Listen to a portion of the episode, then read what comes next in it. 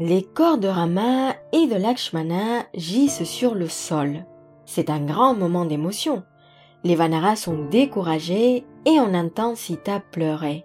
Mais lorsqu'elle prend un moment pour sécher ses larmes, elle aperçoit les poitrines des princes de plus près.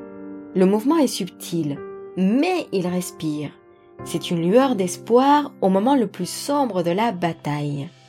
Elle repart dans le verger et Vibhishana encourage l'armée des Vanara. Ils doivent continuer à se battre. On reprend les sarmes. Comment arriveront-ils à vaincre Ravana et ses Rakshasas Eh bien, c'est l'histoire que je vous raconte aujourd'hui. C'est parti.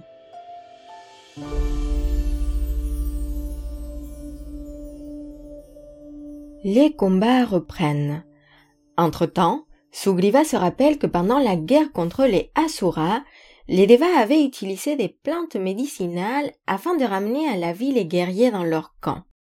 Ces plantes se trouvent dans des montagnes cachées à l'intérieur de l'océan de lait, le même océan d'où on avait extrait l'amrita, nectar d'immortalité. Le roi des Vanara demande à Hanuman de partir à la recherche de ces serbes magiques. Mais avant que Hanuman puisse bouger, on entend un gros bruit et un tremblement secoue la terre. Une ombre cache la lumière du ciel et on lève la tête. Un aigle majestueux vole dans leur direction. Vous l'aurez deviné, il s'agit de Garuda, la puissante monture de Vishnu.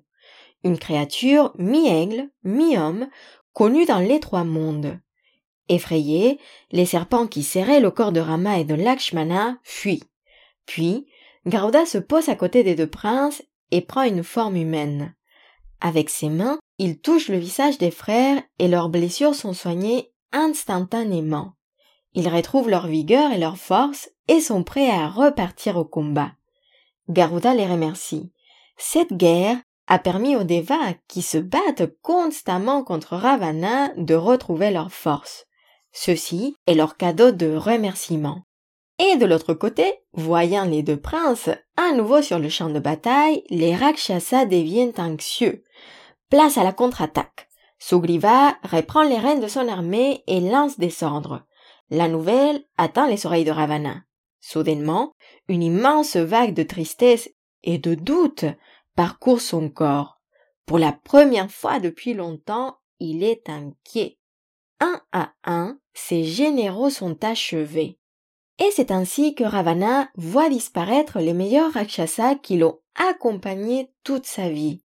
Et le moral de ses troupes ne fait que descendre. Ça y est, il est temps pour lui de rentrer dans le champ de bataille. Partout où il va, Ravana sème la terreur. Il reprend son grand chariot Pushpaka qui avait été réparé et commence à lancer des flèches dans toutes les directions. Victime de la colère du roi des Rakshasas, Sugriva est atteint et il perd connaissance. Hanuman se bat contre Ravana, mais à nouveau le Rakshasa sort vainqueur. C'est au tour de Lakshmana de le provoquer, mais un coup de lance perce le corps du prince. Hanuman réussit à se rapprocher de Ravana et le frappe d'un coup de poing à l'estomac, ce qui déstabilise le Rakshasa et le fait tomber sur ses genoux.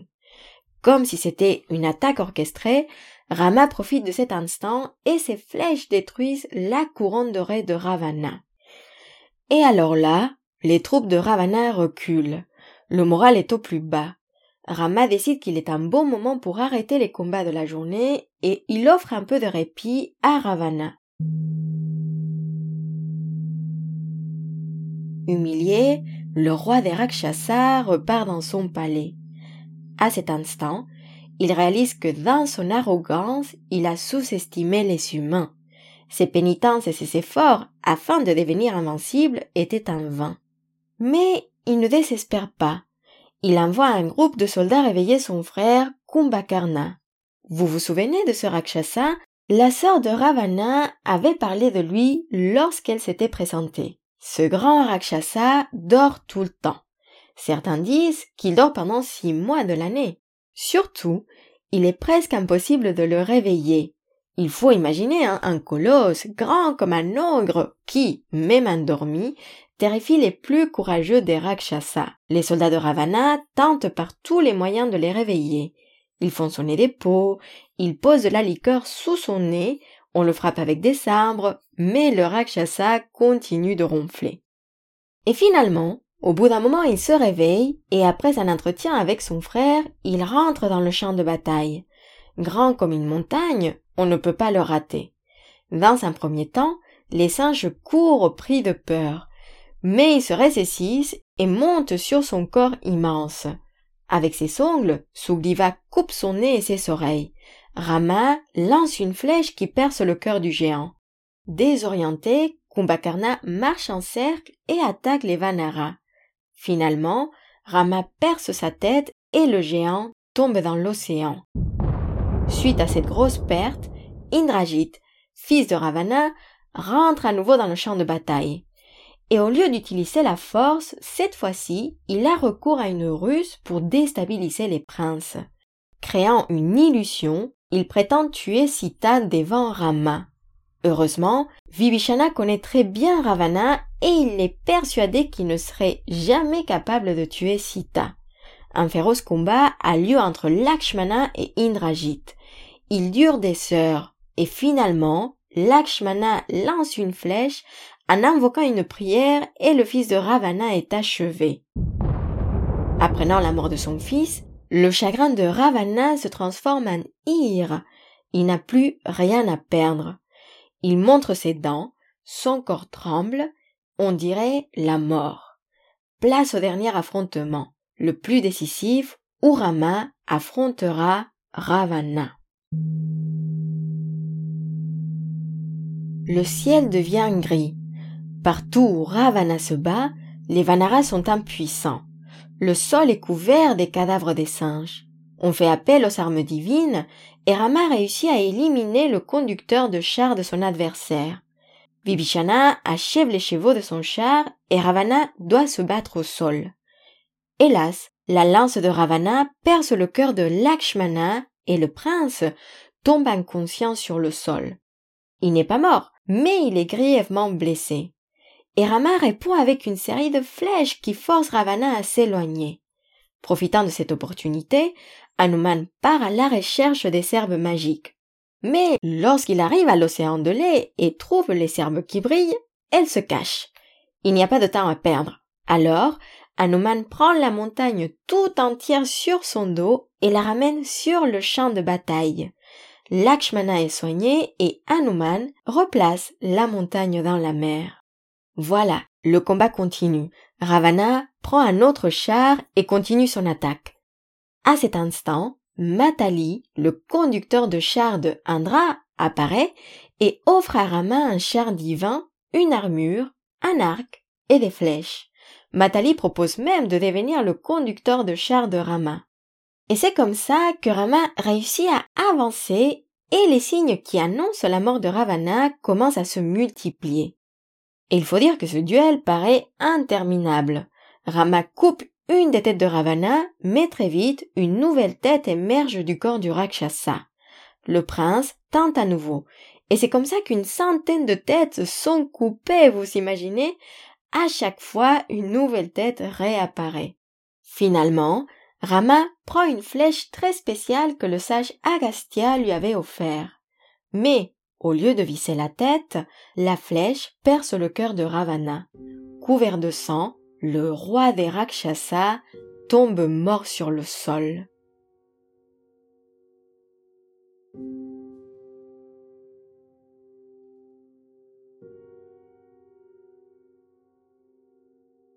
Les Devas crient victoire et une pluie de fleurs couvre l'air. Le ciel s'éclaircit et la lumière apparaît. La paix règne enfin. L'air est doux. Rama demande à Hanuman de partager avec Sita l'heureuse nouvelle, mais quand il voit le singe s'éloigner, il réalise que des sentiments partagés commencent à se manifester.